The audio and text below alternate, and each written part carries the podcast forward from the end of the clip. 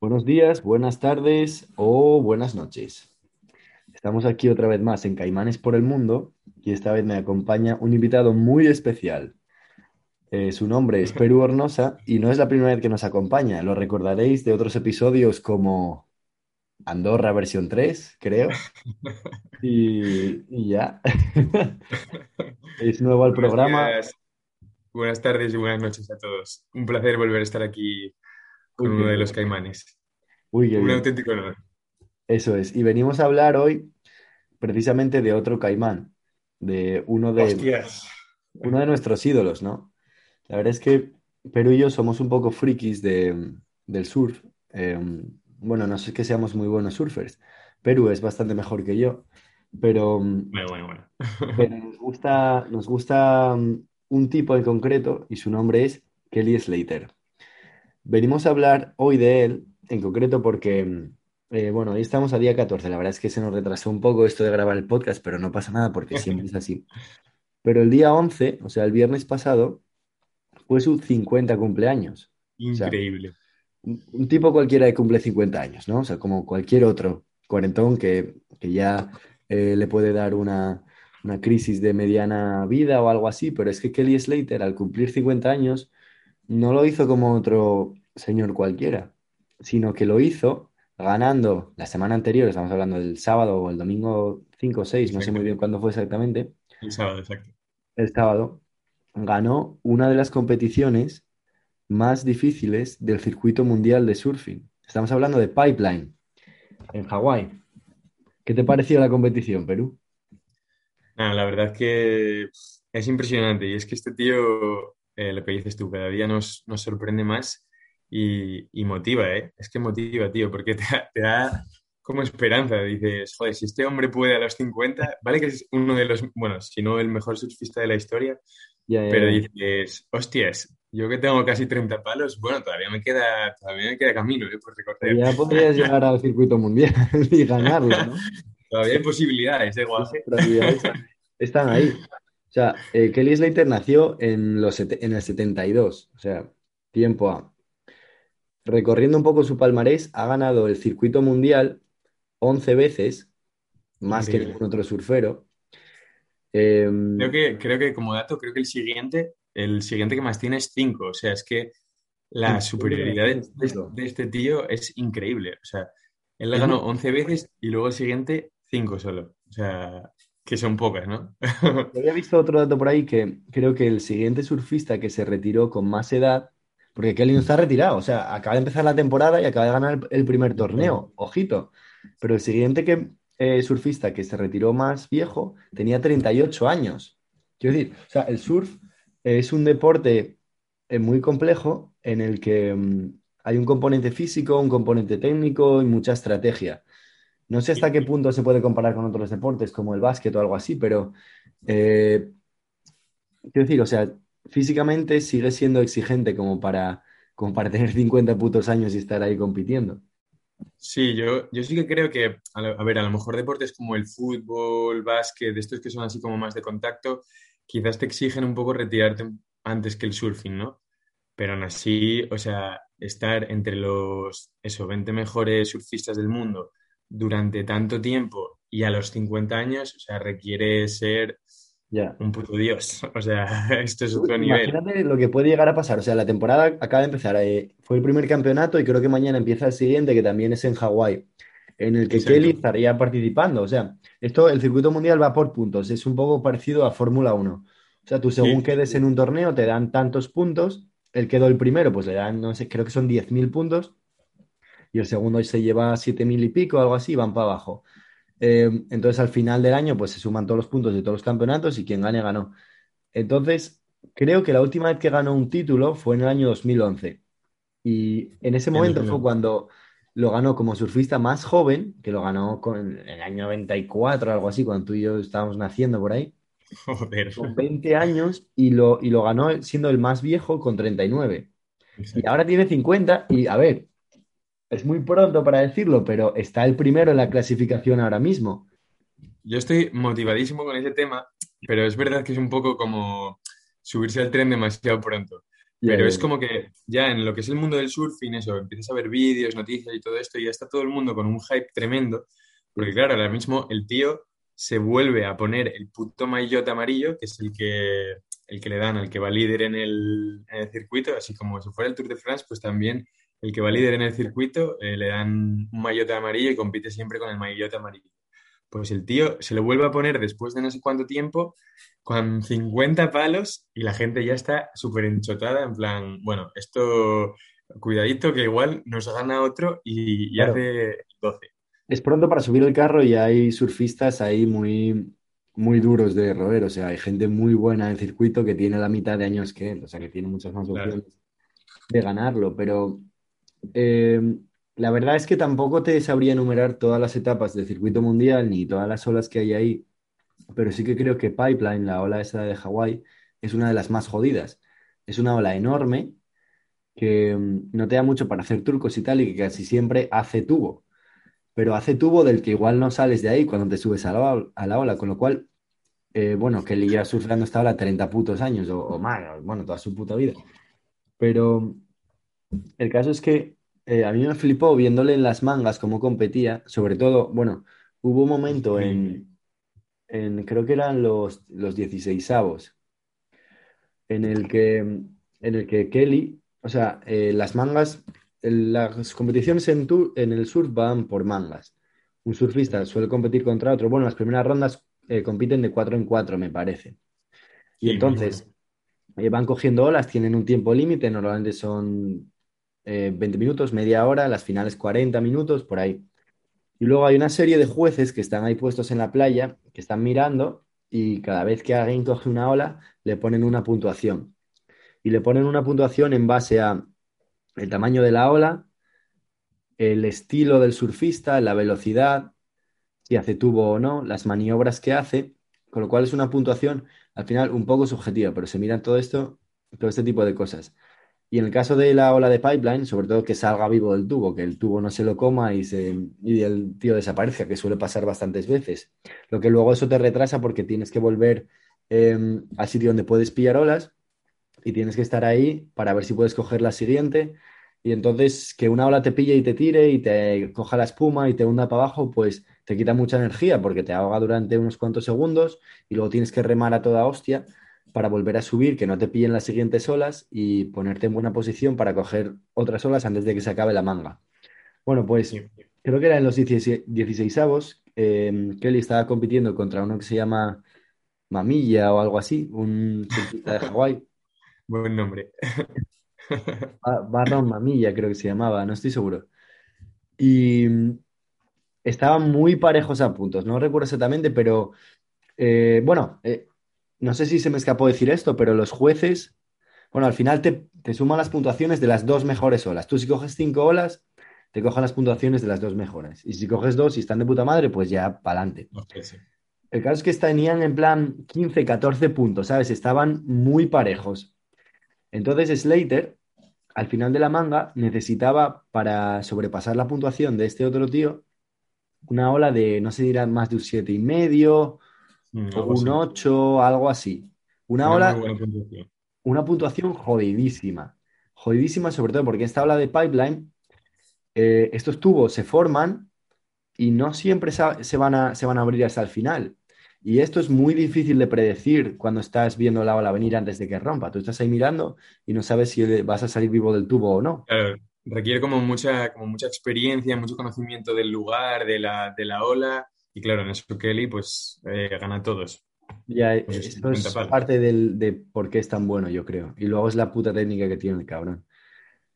El caso es que quedaban, me parece que 5 segundos de, de la manga que dura 25 o 30. Y la situación está así. El Mamilla tiene 15 puntos y Kelly 14. Entonces necesita más de un siete y medio. Viene una ola y Kelly se levanta. Quedan 3, 2 segundos. El caso es que esto es como el básquet. O sea, si tú tiras la bola en el último segundo y la pelota está en el aire, el tiro cuenta cuando se acaba el tiempo. Pues en el caso del surfing, igual. Si tú te montas encima de la ola cuando se acaba el tiempo, la puntuación de esa ola cuenta igual. Total, que Kelly, podéis ver el vídeo en YouTube. De hecho, igual es buena idea poner el enlace en el vídeo después para, para aquellos curiosos y curiosas, porque se mete dentro del tubo y desaparece por un segundo. Nadie lo ve. No se sabe dónde está Kelly. Y de repente aparece por el otro lado a los dos segundos y él sabe que le van a dar la puntuación de más de un siete y medio, de un 8. Lo sabe, porque acaba de clavarlo. Y se sale de la ola y lo celebra a muerte y la playa se cae, se vuelve loca. Y eh, gana la puta manga, va a ser bitter y pasa a, mm, a, ¿qué? a cuartos de final, ¿no? Impresionante. Locura. locura.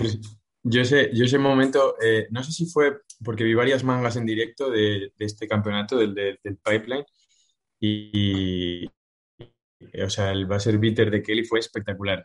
Lo que dices tú, eh, en el surf es igual que en el básquet. Si haces el take-off antes de que se acabe el tiempo, esa ola va a contar.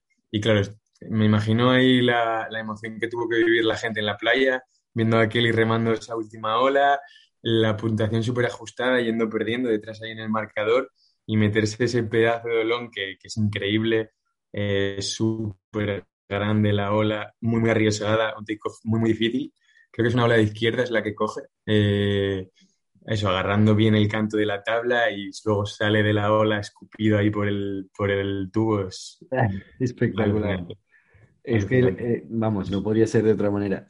Y luego avanzó, eh, no sé muy bien con quién se peleó en cuartos. En cuartos le tocó, si, no, si mal no recuerdo, con, no sé si era Kan Kanoa Igarashi o... Ah, sí, el japonés, ¿no? El, es el único el japonés, japonés, que está en el tour. Exacto. Esa, esa manga yo también la vi, la ganó bastante sobrado, la verdad. Eh, sí, esa, esa, no tuvo ningún problema. Yo creo que ahí sí que se demostró que, que Kelly tiene mucha más experiencia de canoa. Canoa es un poquito más, bueno, un poquito, bastante más joven que, que Kelly. La mitad que él, más o menos. sí, más o menos. Y, y sí que se notó que, que Canoa no tiene tanto entrenamiento en pipeline porque Kelly tiene una casa ahí al lado de, yeah, de la ola. Entonces, sus tiempos libres los echa allí y. O sea, que si vas y, a, claro, a surfear a pipeline, puede que estés con, con, Slater en el pico, ¿sabes? Él decía que a él, a él le molaba mucho surfear ahí en el campeonato. O sea, él se apuntó, creo, inicialmente este año, aparte porque es una puta leyenda y se veía fuerte, porque a él le mola surfear mucho en pipeline y el único momento en el que no hay surfistas en el agua y que tienes la ola toda para ti es en el campeonato. porque sí, solo hay que, dos, ¿sabes? Es que es un buen detalle. El pipeline es de las mejores olas que existen en el mundo, también la más peligrosa, pero no solo la más, la más peligrosa por su agresividad y por el fondo, que es así como de arrecife, muy. O sea, que, que puedes morir por, por las condiciones, sino porque también eh, hay muchísima gente, está súper masificado. Yeah. Obviamente, como es de las mejores olas del mundo, va todo aquel que puede para allá. Y, y hay vídeos de Pipeline que es increíble la cantidad de gente que, que, hay. No sé ni cómo se coordinan para yeah. no reventarse entre unos y, y otros. No, no, no. También se comenta que es uno de los sitios donde hay los surfistas más agresivos de, de, todos, de todo el mundo, vamos. Que entras allí y como no te conozcan, te sacan escaldado. Claro, pero llega Kelly y lo saca a todos también por las orejas. ¿eh? Ah, Kelly, Kelly, se gana el respeto, vamos, por derecho propio. Yeah. Bueno, pues igual tú y yo no tenemos esa suerte ¿eh? si vamos a Pipeline. Y tenemos... Yo creo que me quedaría viéndolo. Desde el agua, cogiendo distancia, no sé si me atrevería a meterme al pico, ¿eh? Sí, a bañarse Pero por muchos factores. El caso es que, bueno, volviendo al campeonato, él en la, pasó a las semis y compitió contra Miguel Pupo, me parece que es un surfista brasileño. Bastante Exacto, bueno. Bastante bueno, pero creo que, si no recuerdo la manga exactamente, pero creo que también la ganó más o menos bien. Sí, yo creo que el, la, la, manga que más apretada tuvo fue la que comentabas tú, que es que fue impresionante. Y luego el resto, le tocaron, es como que fue ya más, más sobrado, ¿no? En plan, no, no fueron rivales para él. Ya, ya. en todo momento controló las mangas desde el principio, eso, con, con, la cabeza muy metida ahí, pillando muchas olas, claro. todas las mangas. En la final yo creo que eh, compitió contra un surfista hawaiano que debe de haber también pasado toda su vida en pipeline, Seth Monir se llama, Em, y el caso es que pegaba Antes. mucho viento en la ola. Yo lo estaba viendo y entonces eh, pegaba mucho, mucho viento desde la derecha hacia la izquierda y entonces parecía como si mm, las olas abriesen mucho peor, sobre todo si la cogías de derechas. Entonces el Moniz, que creo que iba mejor de derechas, se jugó muchas derechas y cayó, ¿sabes? Le, le comió el tubo. Y entonces eh, al final el pavo se desgastó un huevo, tuvo que remar mucho y no consiguió puntuar bastante alto. Y mientras Kelly aguantó, aguantó y, y se, y se cogió las izquierdas, es decir, Kelly supo ver, en base a las condiciones, dónde, le dónde podían caer olas que le diesen más puntuación. Y es un poco la ventaja que le da su experiencia, ¿no? El saber escoger bien las olas. Luego hubo un momento en la manga, porque Kelly va ganando más o menos bien, en el que Seth Moniz parecía que había cogido una buena ola, porque hay que decir que cuando tú estás compitiendo, tú no sabes la puntuación que te dan, ni la que le dan al otro. De hecho, cuando tú estás esperando y el otro se coge una ola, tú no lo ves, porque el tío está en la ola, entonces tú no sabes lo que está haciendo, si sale vivo o no. Por lo único que te puedes guiar es por, por los gritos de la gente de la playa. Entonces, Seth Moniz parece que salió bien de una ola y la gente en la playa empezó a aplaudir y tal, y Kelly dio un golpe así en el agua como, me cago en Dios, ¿sabes? Que le dar- igual le da un 8 un 9 y me pilla, tío. Entonces se puso las pilas y mm, cogió otro par de olas buenas. Al final resulta que Moniz se metió en el tubo, se cayó, no sé cómo coño, se quedó encima de la tabla y se volvió a levantar. Entonces le dieron una puntuación de un 3 o un 4 que yo dije, ¿qué cojones? ¿Cómo le dan una puntuación tan baja? Pero es que luego viendo la repetición se veía como el tío caía encima de la tabla y luego se levantaba rápidamente. Entonces, claro, eso los, los jueces, que eso, están muy, muy avispados y lo vieron bien, em, te lo penalizan porque no te puedes caer. Es uno de, es uno de tal. Entonces Kelly al final ganó la final sobrado y, y fue nada, yo creo que lo más épico que he visto, que he visto jamás. O sea, eh, Impresionante. tío, Hay una, hay una ola que, que pilla a Kelly en la final, que esta creo que sí que es de derechas. Eh, eso, la ola de derechas en, en ese spot se llama backdoor, que es como la puerta de atrás. La principal es eh, pipeline, que es la que va de izquierdas. Y eso, se coge una ola de derechas que es súper buena y es como que él cuando sale de esa ola ya se, se emociona entero, se echa las manos a la cara y, y es como que sabe que ya, que ya ganó. Y, y es un momento súper épico. Además, luego cuando le sacan, eh, o sea, cuando él sale del agua, eh, es, es como tradición coger al surfista en hombros y ponerle, eso, le cogen como dos personas y tal, y le suben a hombros y le llevan hasta, hasta el podium, ¿no? Y eso lo voy a hacer yo a ti la próxima vez que agua. precioso. Y eso espero. Yo- o sea, yo algún día quiero que me lo hagan, vamos. Haya ganado o no, me la suda. Eso es mucho, cabrón. Y, y fue, pero bueno, lo hacéis entre tres o, o algo así. Sí, sí, lo saca, lo Y nada, es muy bonito porque Sí, la familia de, o sea, Kelly se lleva muy bien con la familia precisamente del chico contra el que compitió en la final, eh, contra eh, Seth Moniz. Y entonces el propio Seth Moniz también emocionadísimo porque estaba muy contento también con su resultado, muy feliz por Kelly. Fue uno de los que le, le levantó y le llevó hasta, hasta el podio. Es como súper buen rollo entre todo el mundo del surf ahí. Increíble, increíble, es verdad, es verdad, eso no me di cuenta. El pavo eh, que perdió la final, efectivamente lo llevó en volandas, porque es que no te, no te queda otra con Slater, tío. O sea, con 11 campeonatos del mundo encima y todavía en la mejor posición para competir por otro a los 50 años. O sea, es, es hartísimo. Yo, o sea, na- no sé, esto era una un, un debate que se planteaba ahí, que me gustaría meter aquí, Dale, dale. ningún otro deportista ha ejercido un dominio igual durante tantos años. O sea, es como si Kelly Slater ganó esta competición en el 92 y en el 2022 es como si Michael Jordan estuviera ganando partidos en los playoffs ahora mismo. Sí, es que eh, Es impresionante, es impresionante y, y es muy difícil de, de entender, pero, o sea, lo más normal, lo, lo que debería pasar si todo fuese según cómo están más o menos eh, estipuladas las cosas en, nuestra realidad, en nuestro mundo, es que Kelly Slater perteneciese a otra generación. Es que nosotros solo escuchásemos hablar de Kelly Slater, pues eso, por, por, por gente que, que era mayor y que ya veía el surf en su día y tal. Pero, pero es que Kelly Slater per- perteneció a esa generación cuando tenía 20, 30 años y ahora cuando tenía 30 y largos, 40 y, 50, y, perteneciendo ya, o sea, a nuestra generación y, al momento de surf que se vive ahora. Es, increíble, increíble. Yo no sé si hay alguien que haya ganado 11 campeonatos de algo, o sea, o que haya dominado tanto en un deporte. Michael Jordan, que tiene seis anillos. Eh, no sé quién más. Schumacher, eh, Indurain, Rafa Nadal, Federer y, ah, el COVID, Djokovic. Eh, no sé Yo creo que Rafa Nadal es muy comparable. Eh, es el que más se me, se me, se me asemeja, sobre todo en el ámbito de la tierra batida. Que no sé cuántas veces ha ganado en, Roland Garros, pero que es como casi todo lo que jugó allí en, en Roland Garros lo ganó. Pues Kelly es lo mismo, es es como casi todo lo que ha tocado lo ha convertido en, en, los, en el 92 Rafa Nadal estaba comiendo papillas, tío.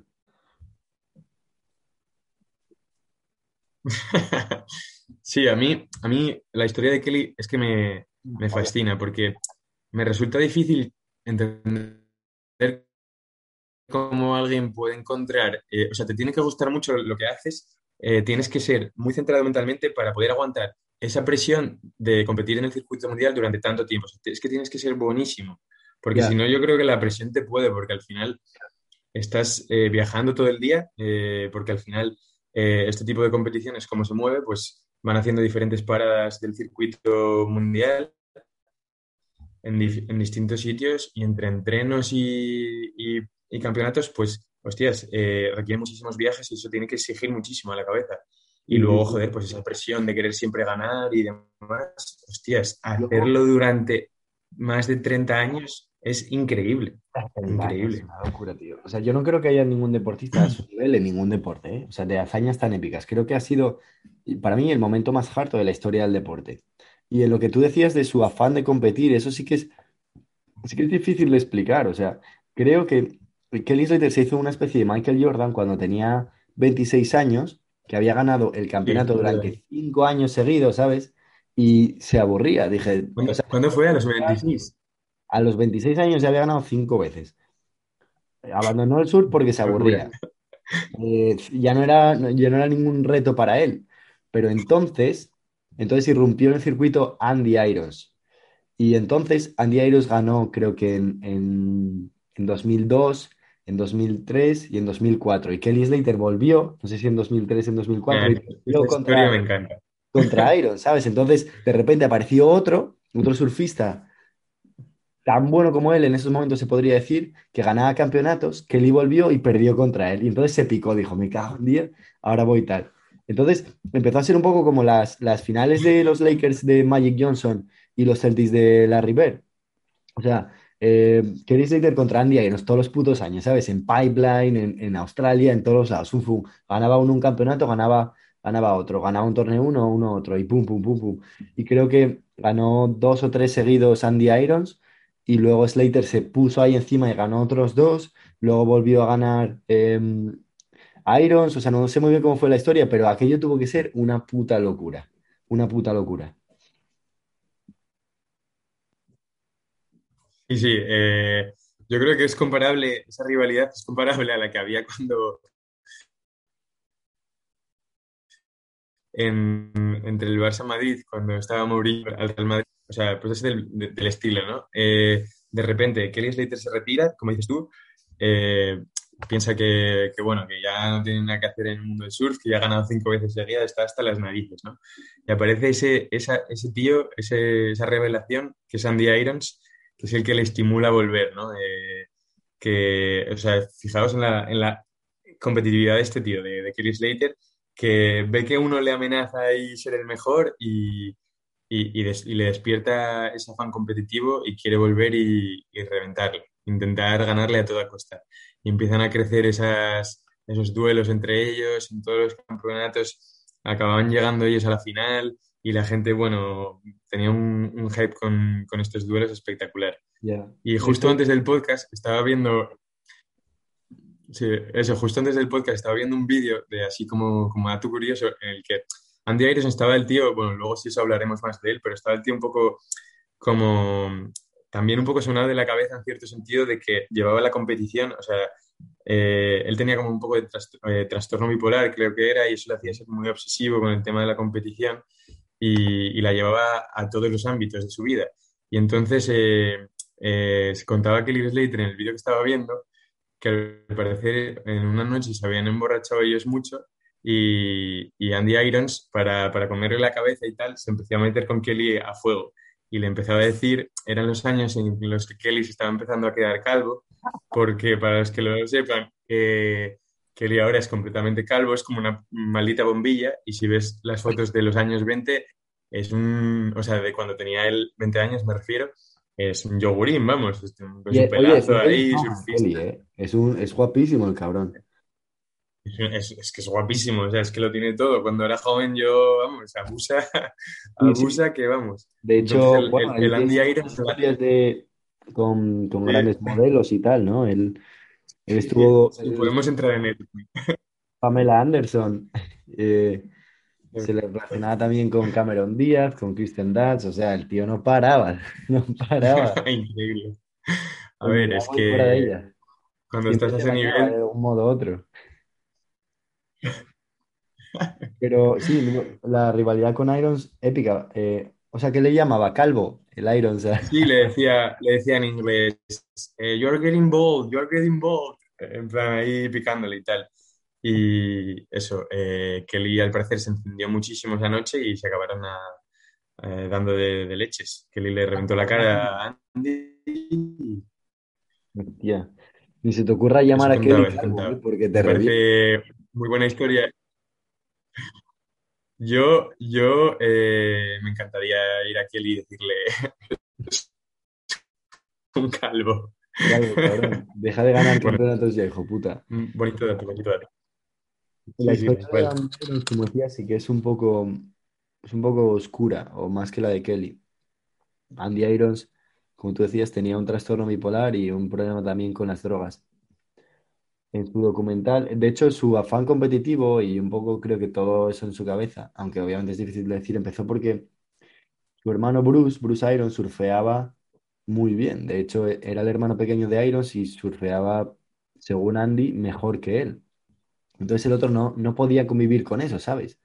No lo podía tolerar que su hermano pequeño surfease mejor que él y ganase campeonatos. Entonces llegó a obsesionarse tanto con la competición que, bueno, entrenaba un huevo y tal, y al final acabó ganando a su hermano y a todos, a Kelly y a todos.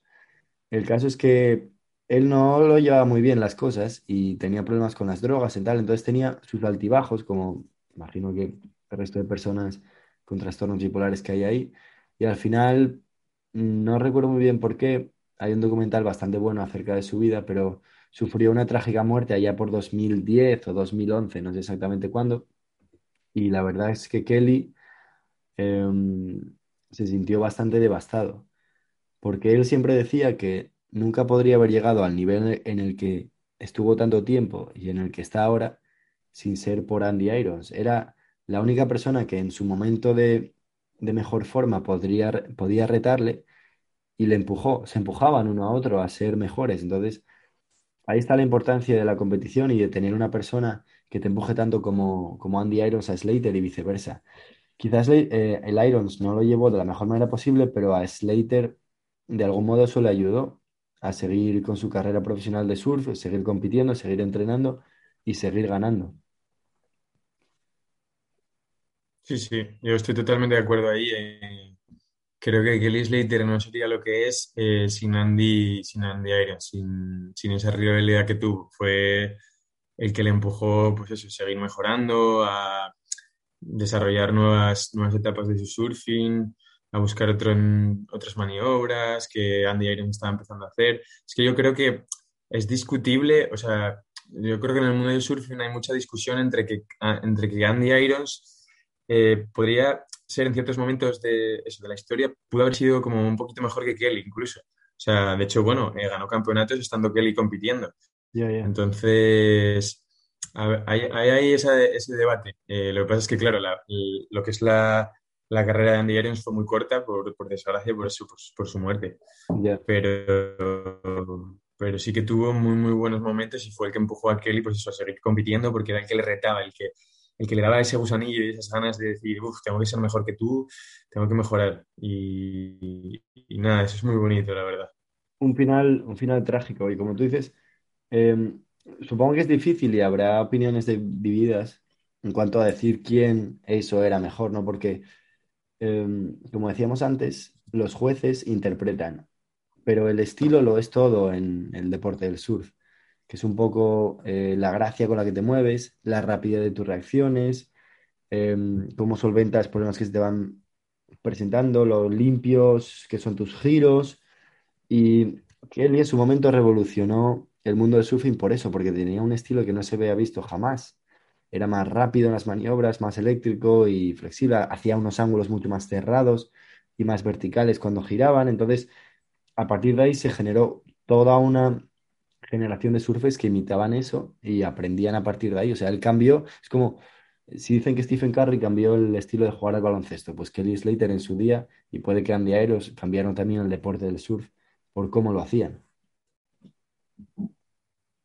Sí, tal cual. Y yo es una de las, de las características, de las cualidades, bueno, que destacaría mucho de, Kelly, de cómo, cómo innovó el mundo del surfing en su momento y luego cómo supo adaptarse a, eso, a nuevas tendencias de, del surfing, porque por ejemplo ahora se, o sea, el surfing tiende mucho más a, maniobras tipo como, como, los aéreos, que es eso, coger mucha velocidad en la ola y después saltar y hacer un, una especie de truco, una maniobra en el aire, ¿no?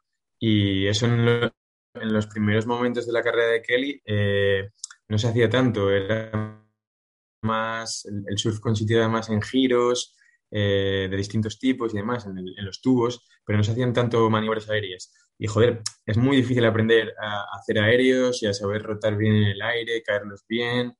Eh, lo digo como si yo lo supiera, ¿eh? pero bueno. la cosa es que la, cosa es que, que, el tío se supo adaptar muy bien y lo ves con sus 50 años tirando eso, pues eso, aéreos, rotando 360, eh, Airloops y la Virgen. Bueno, bueno, Yo, me deja alucinado. Y que la gente no piense que esto es fácil para nada. O sea, a mí el surf me parece un deporte lo más jodido y, y también tiene mérito el estar ahí con 50 palos porque hay un montón de lesiones. De hecho, creo que Kelly se rompió el mismo pie tres o cuatro veces. La rotura de pie debe ser algo más o menos común, creo que lo contaba Em, Slater en el podcast de Joe Rogan, que hace un par de años se rompió el pie, pero que flipas, en plan, en medio de los metacarpios se le, se le echaron así para atrás una avería de la Virgen. Y todo fue por alguna de esas maniobras que tú le imprimes mucha, mucha velocidad a la tabla para que vaya contra la ola y puede que a veces la ola te responda con más fuerza y al final el primer contacto que tienes con tu cuerpo es tu pie. Entonces, si la ola, por lo que sea, viene con más fuerza de un lado, puede doblar la tabla con una energía increíble y tu pie que está ahí, pues irse a tomar por culo, básicamente. Y Kelly se rompió el pie como tres o cuatro veces. O sea que no es un camino de rosas tampoco. Sí, a mí es lo que me, lo que me preocupa un poco de este año. O sea, eso, como, como decía antes, pues estoy súper hypeado porque Kelly consiga ganar eh, su doceavo campeonato mundial. Ojalá, por Dios, ojalá. No, no, digas que lo gafas, pero, o sea, porque es, prácticamente imposible, tío. Pero, pero me da miedo. Yo mañana voy a ver el, campeonato porque es que él, en la entrevista, que, la entrevista que le hicieron en Pipeline después de ganar, aparte de que es súper emotiva, yo se la recomiendo que la vea todo el mundo. Eh, dice, bueno, no, no sé si voy a estar en el siguiente campeonato. Voy a, voy a tener una charla conmigo mismo, voy a tomármelo con calma pasar tiempo con mi familia y tal, y ya veremos si aparezco en el próximo campeonato. ¿Y quién va a competir mañana? Kelly Slater va a estar ahí. O sea que yo creo que a él le pica. Y una cosa, hablando de lesiones, ahora que me vino a la cabeza, en Pipeline hubo también otra cosa tanto más harta que lo de Kelly, que fue lo de Bethany Hamilton, la, eh, esta chica. ¿Te das cuenta? Sí, nada, esto es que eh, Pipeline, han sido como muchísimas historias de, superación, bombas que, son inasimilables por nuestras cabezas. O sea, yo esto también es que estoy como que, no, lo, puedo entender, ¿no? O sea, Bethany Hamilton es una chica que cuando era pequeña, bueno, siempre compitió ya desde muy, edad muy temprana en surfing, sus padres como que le, metieron en ese, mundillo pero cuando tendría, no sé, no sé cuántos años fue, yo creo que era como una adolescente, tipo 15 años, 16, algo así, eh, pues tuvo la desgracia de que surfeando eh, la atacó un tiburón y, y, le arrancó un brazo. O sea, a la tía, a la tía le faltó un brazo. O sea, desde el hombro para abajo. No tiene brazo. Desde el hombro para abajo, o sea, estuvo literalmente a punto de, de morir, eh, súper, súper cerca, porque claro, te muerde, te arrancan un, un, brazo, un tiburón en el agua, vamos, que lo cuentes, eh, ya es una locura, ¿no? y la consiguieron sacar del agua rápidamente, la llevaron al hospital más cercano. De hecho, hay una peli que está muy chula, está muy entretenida, que se llama Soul Surfer, ¿Cómo se llama? que se basa un poco en esta historia. Soul Surfer. O sea, Soul Surfer, peliculón de, Beta, de Bethany Hamilton, que cuenta su vida. Sí. Pero claro, después de esta lesión, el APA dejó de competir, obviamente, porque si surfear con dos brazos es jodido, porque tú necesitas los brazos para remar, para levantarte encima de la tabla. Pero la APA ha seguido surfeando con un brazo.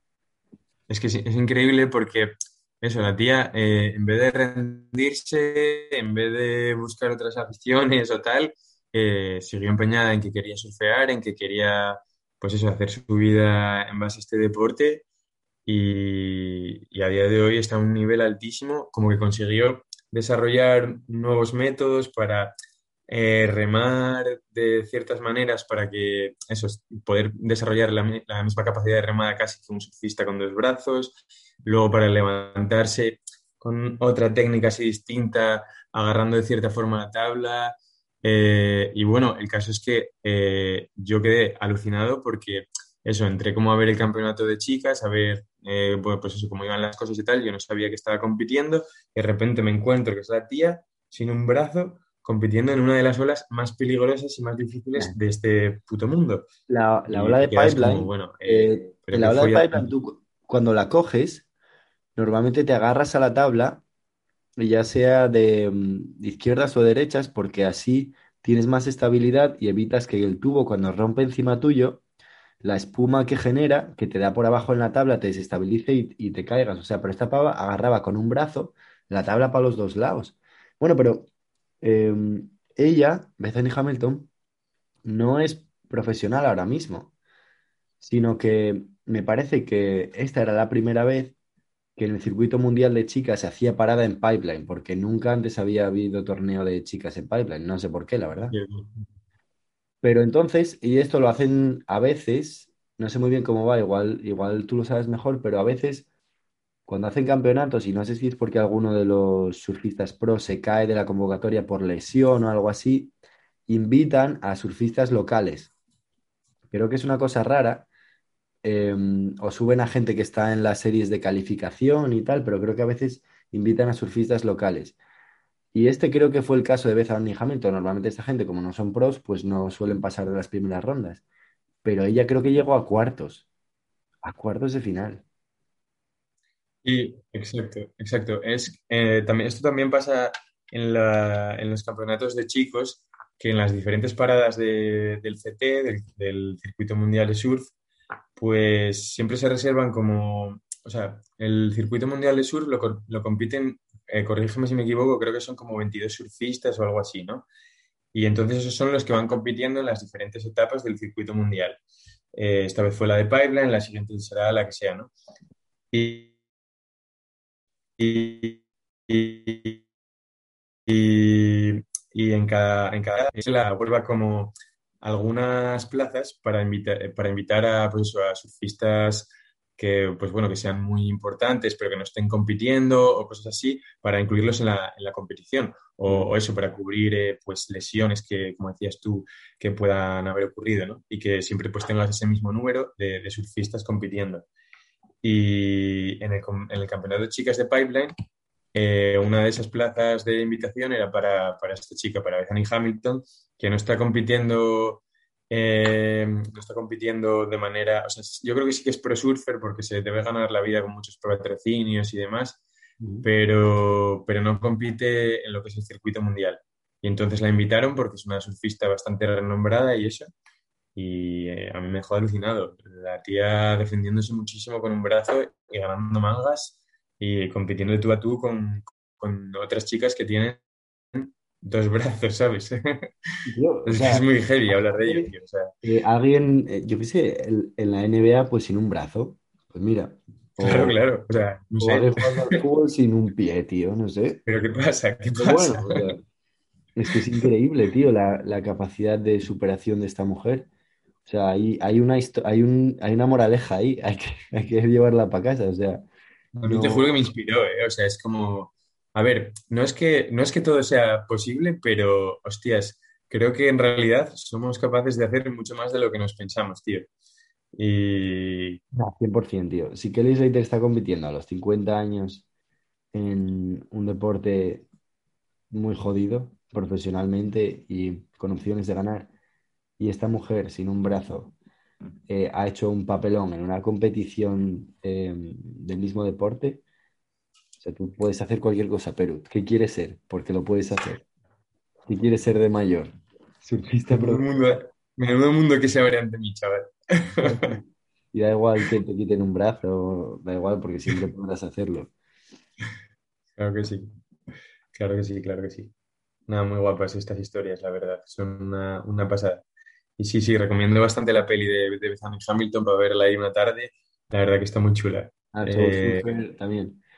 Y luego yo recomendaría em, también la, la biografía de una de las biografías de Slater que se llama Pipe Dreams, que está guapísimo. guau, De qué hecho, guay. tengo un fragmento aquí de una entrevista, pero que se recoge en el libro de un periodista que, mm, que tiene, tiene una cita de Kelly Slater, ¿no? Y, que, y con esto me gustaría despedir el episodio diciendo una frase textual de Kelly Slater. Tal vez, tal vez, me pongo nervioso. tal vez el miedo a la muerte sea realmente el miedo a no haber alcanzado las cosas que queríamos en la vida, no necesariamente las cosas materiales, sino esos arrepentimientos sobre lo que no hicimos, la gente para la que no estuvimos ahí, las conversaciones que no escuchamos. Se trata de lo que dejas atrás, el recuerdo de quién eras. Y cuanto mejor es ese recuerdo, más fácil es aceptar morir. Kelly Slater, señoras y señores. Goat Oh, man. Goat of Oh, man. La verdad que es preciosa esa frase, tío. Me mola, me mola saco. Marcha para la cama y dale un par de vueltas, ¿sabes? Ahora. Ay, Dios, que me emociono. Eh, así que nada, bueno, hasta aquí el episodio de hoy, chicos, chicas. Menudo podcast, chavales. Y, y nada, tendremos a Pedro aquí seguramente pronto dando la tabarra otra vez. Y a mí, Volveremos. esto es un, un un añadido extra al podcast, Nexo. un extra. Pero yo hemos estado hablando ahora fuera de, fuera de aire y hemos dicho que si Kelly gana el puto campeonato, los caimanes se van a Hawái. Sí, sí, eh, cueste lo que cueste. O sea, A hay que dormir, como si hay que dormir a la intemperie por ahí en cualquier playa. Sí, sí. Queda aquí por escrito. Por escrito no, pues que- queda grabado. Eh, si Kelly Grabado. gana el puto campeonato mundial este año, habrá podcast desde Hawái. ¡Oh, yeah! La verdad, la verdad que salimos ganando.